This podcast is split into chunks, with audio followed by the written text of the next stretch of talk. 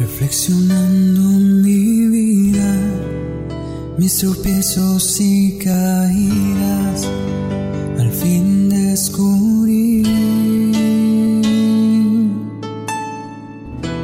que te busqué donde no estabas, en otras aguas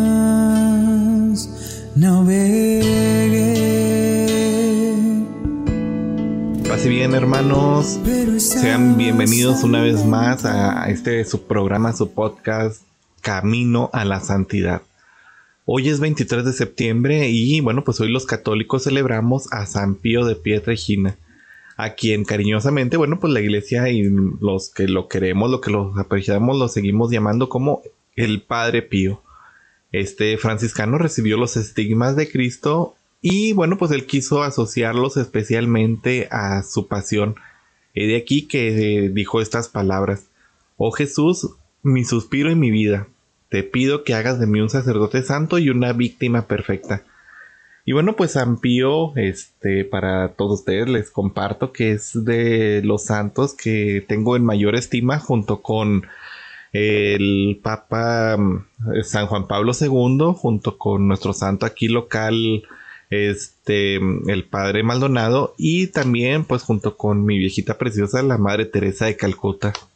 Y bueno, pues el padre Pío, este, de quien estaremos hablando el día de hoy, pues nació en la comunidad de Pieltrejina, en la región de la Campania, en Italia, el 25 de mayo de 1887.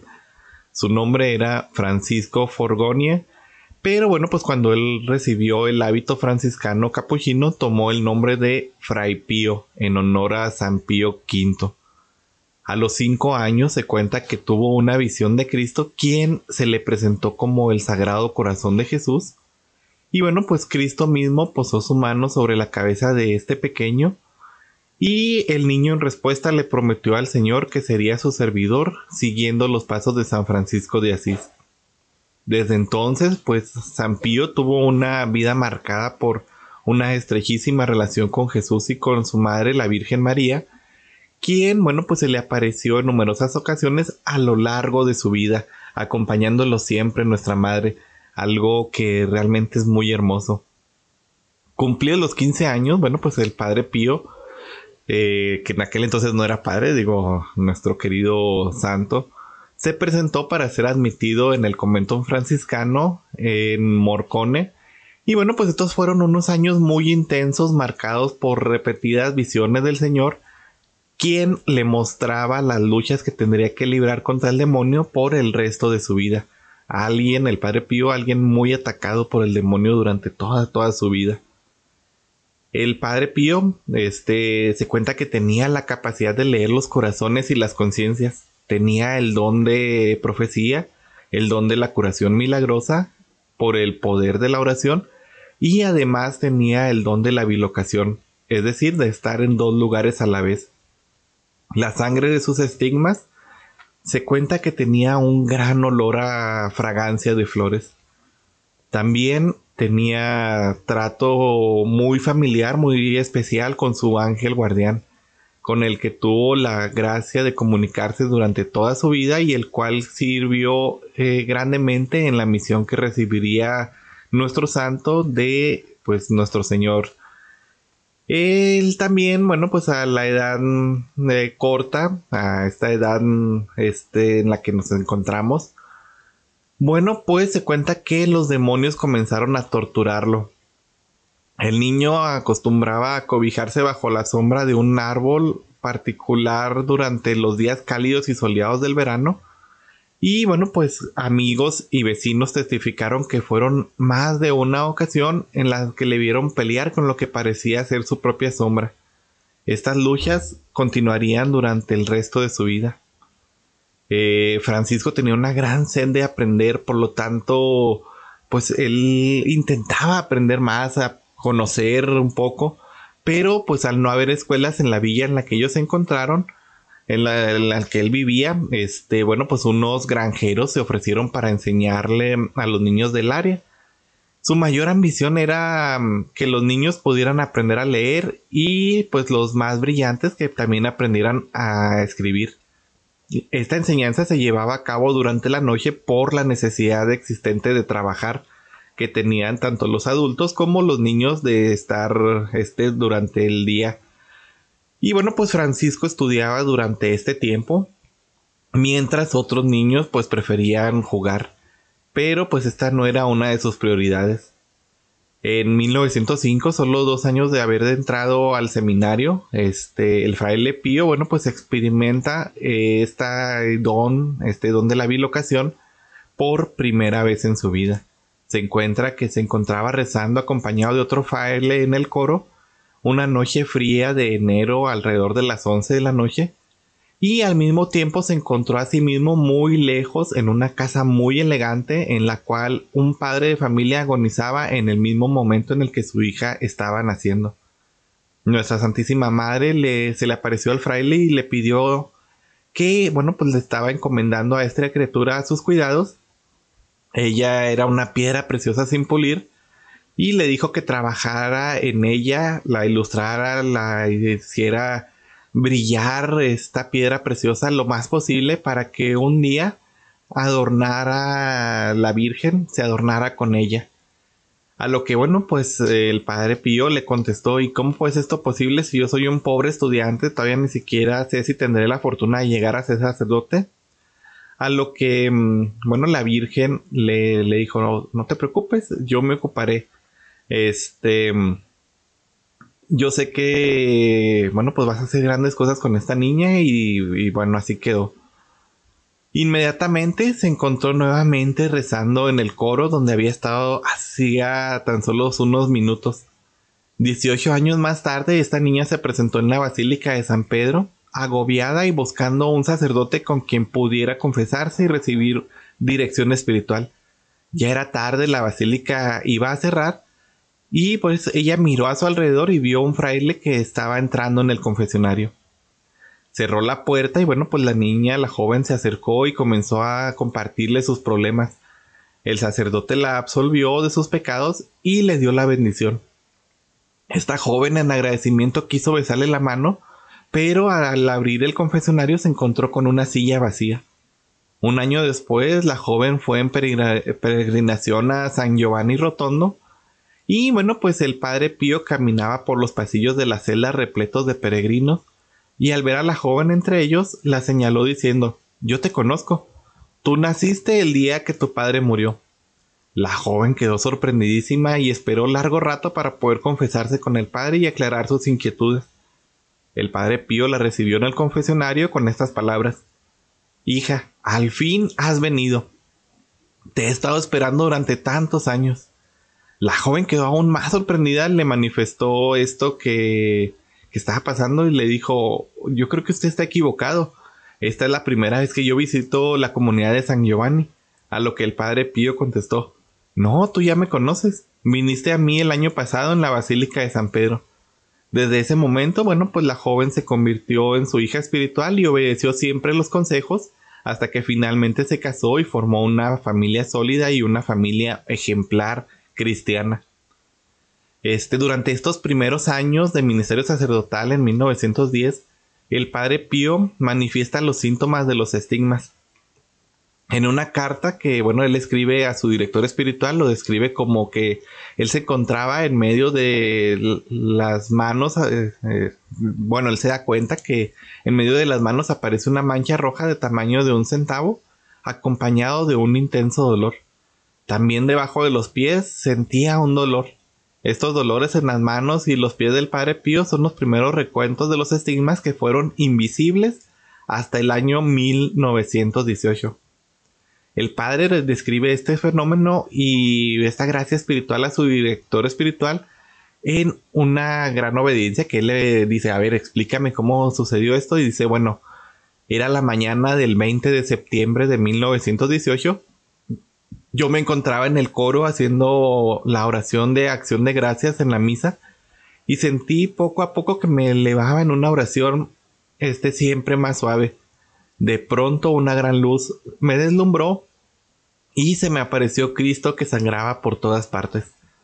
De su cuerpo llagado salían rayos de luz que más bien parecían flechas que me herían los pies, las manos y el costado. Cuando volví en mí, me encontré en el suelo y llagado. Las manos, los pies y el costado me sangraban, y me dolía hasta hacerme perder todas las fuerzas para levantarme. Me sentía morir y hubiera muerto si el Señor no hubiera venido a sostenerme el corazón que sentía palpitar fuertemente en mi corazón. En mi pecho, perdón. Dice que, bueno, a Gata se le arrastró hasta su celda, se recostó y rezó. Miró sus llagas y lloró elevando himno de agradecimiento a Dios. Los estigmas del Padre Pío eran unas heridas profundas que, bueno, pues se encontraban en sus manos, en sus pies y en su costado izquierdo. Tenía las manos y los pies literalmente traspasados y salía sangre viva de ambos lados haciendo que el Padre Pío pues él haciendo de él el gran sacerdote, el primer sacerdote que bueno había recibido los estigmas en la historia de la iglesia. Recordemos que San Francisco de Asís que también recibió los estigmas pues no era sacerdote. Y bueno, pues después de minuciosas investigaciones, la Santa Sede quiso intervenir directamente porque, bueno, pues la fama de San Pío había crecido grandemente, que dijeron, bueno, pues vamos a ver si es cierto este milagro de los estigmas o no.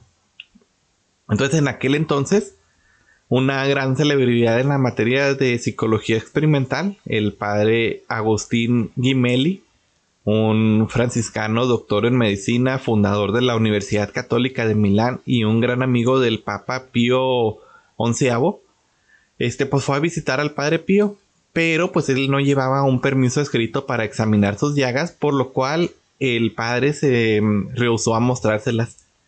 Fue por esto que el padre Gimelli se fue de San Giovanni Rotondo con la idea de que los estigmas eran falsos, de una naturaleza neurótica y pues hizo esto público, estos sus pensamientos al respecto en varios artículos publicados en una revista muy popular de la época.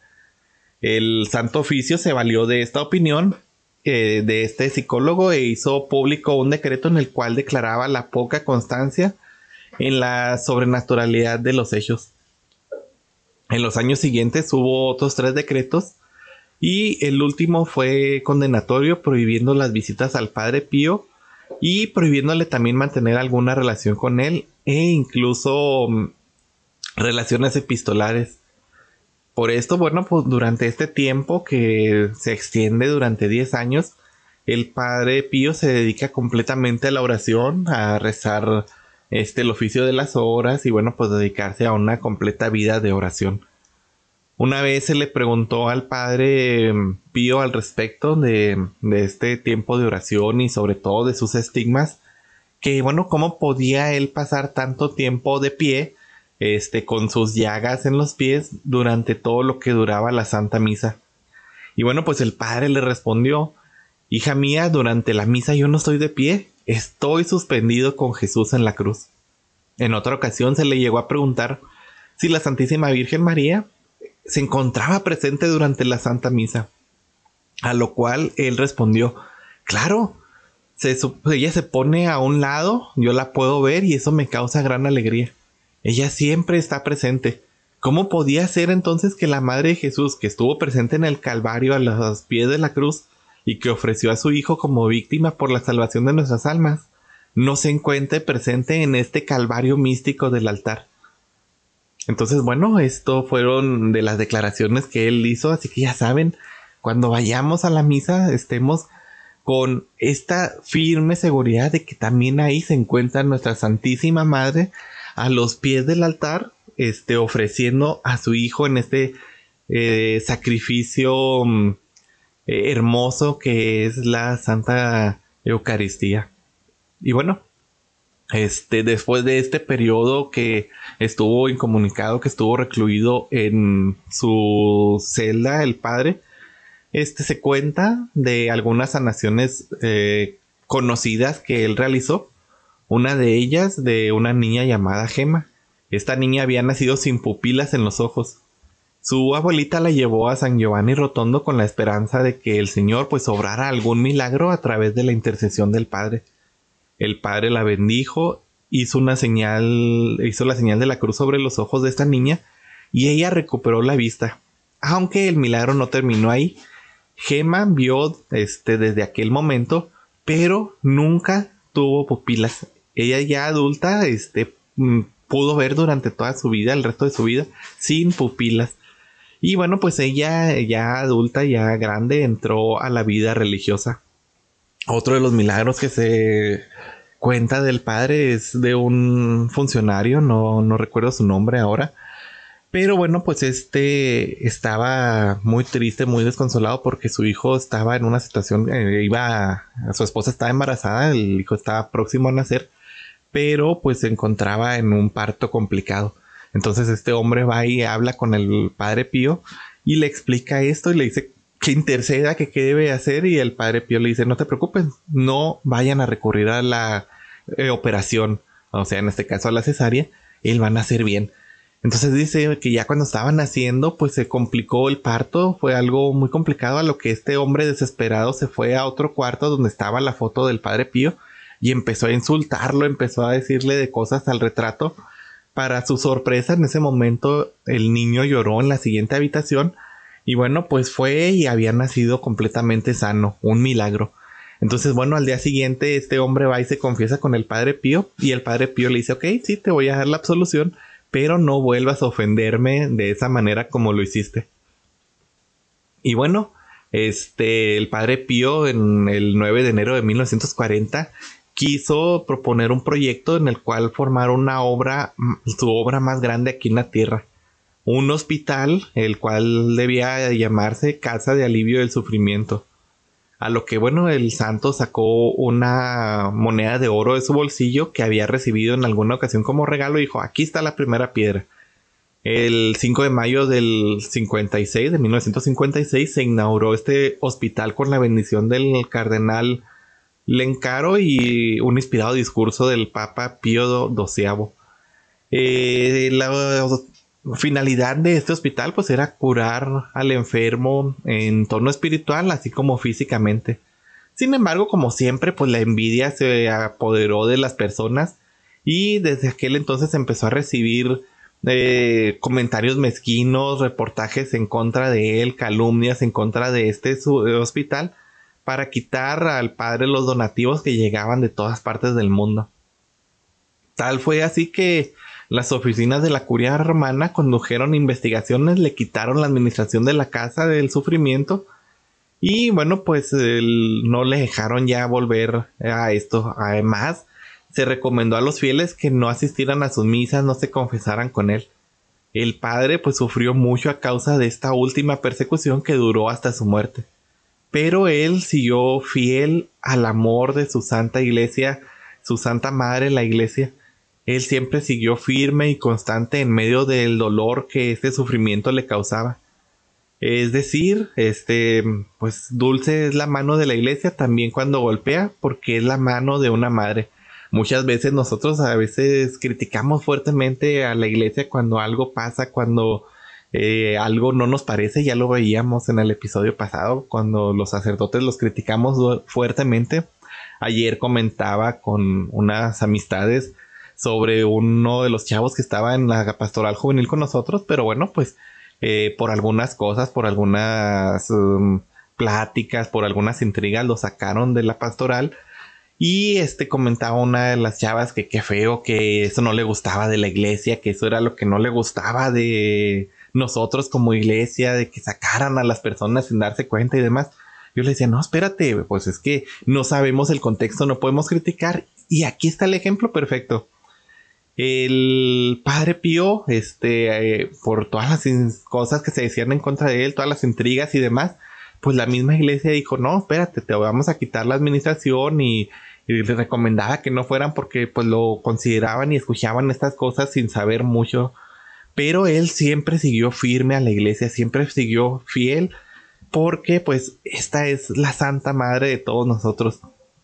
Entonces así nosotros, cuando a veces nos pase algo, cuando nos peleemos a veces con los ministerios, cuando parece que eh, algún sacerdote nos cesa en nuestro servicio, cuando algo nos suceda de estas situaciones, pues no hay que desanimarnos, no hay que echar la culpa, no hay que agarrar odios, rencores, resentimientos contra nuestros hermanos, contra las personas que instigaron, contra todo esto que sucedió a nuestro lado porque pues incluso en medio de este sufrimiento, de estos dolores, eh, pues así como dijo el padre Pío, es dulce eh, la mano de la iglesia aún en cuando nos está golpeando.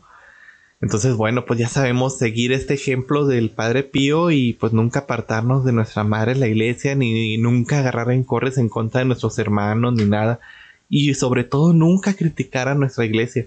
Recuerden que la iglesia somos nosotros y nosotros tenemos errores. Entonces, si nosotros tenemos errores, pues eh, ahí hay cosas que debemos de corregir. Entonces, no nos apartemos de la iglesia, no nos apartemos de, esta comunidad, porque recordemos, nosotros somos imperfectos, pero seguimos a alguien que es perfecto.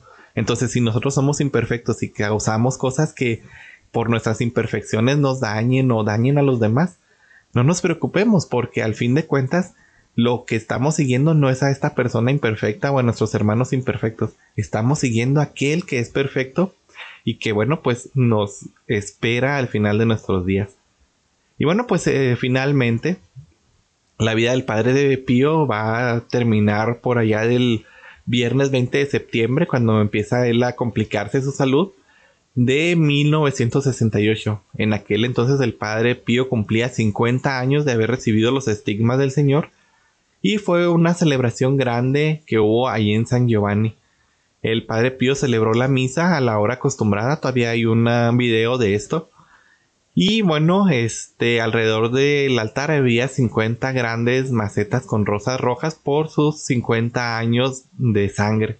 De la misma manera, eh, milagrosa como los estigmas habían aparecido en su cuerpo 50 años antes, ahora 50 años más tarde, este, unos días antes de su muerte, desaparecieron por completo sin dejar rastro alguno cinco décadas de dolor y de sangre, lo cual el Señor había confirmado su origen místico y sobrenatural. En aquel momento, en aquellos días, bueno, pues desapareció por completo estas llagas, estas estigmas. Tres días después, murmurando por largas horas de agonía Jesús y María, el padre Pío muere un 23 de septiembre de 1968. Los que estaban ahí presentes quedaron largo tiempo en silencio en oración. Después se estalló un largo e irrefrenable llano, llanto. Perdón. Los funerales del padre Pío fueron impresionantes. Se tuvo que esperar cuatro días para que las multitudes pasaran a despedirlo. Se calcula que alrededor de 100.000 personas participaron en el entierro. Finalmente, el venerable padre Pío fue beatificado el 2 de mayo de 1999 y tan grande fue la multitud de la misa de beatificación que desbordaron la plaza de San Pedro y toda la avenida de la Conciliación hasta el río Tíber. Este, sin ser lugares suficientes para albergar a los millones de personas que querían contemplarlo, este, a los millones de personas también que se unieron por la televisión. Y finalmente, el día 16 de junio del 2002, su santidad el Papa San Juan Pablo II canonizaría al Beato Padre Pío quien desde ese momento pasaría a ser el primer sacerdote canonizado y que recibió los estigmas de nuestro Señor. Y bueno, termino con una anécdota, ya para no alargarnos, llegar a los 25 minutos, espero, no llegar a tanto, pero bueno, este, una anécdota dice que mm, el Papa Juan Pablo II, cuando era joven, pues visitó al Padre Pío ahí en San Giovanni Rotondo, y el Padre Pío, este, pues lo recibió muy amable, lo muy alegre y le profetizó que él sería papa en un futuro. Esto lo confesó el mismo Papa Juan Pablo en una carta que dijo, bueno, no quiero que esta carta la lean hasta que yo fallezca.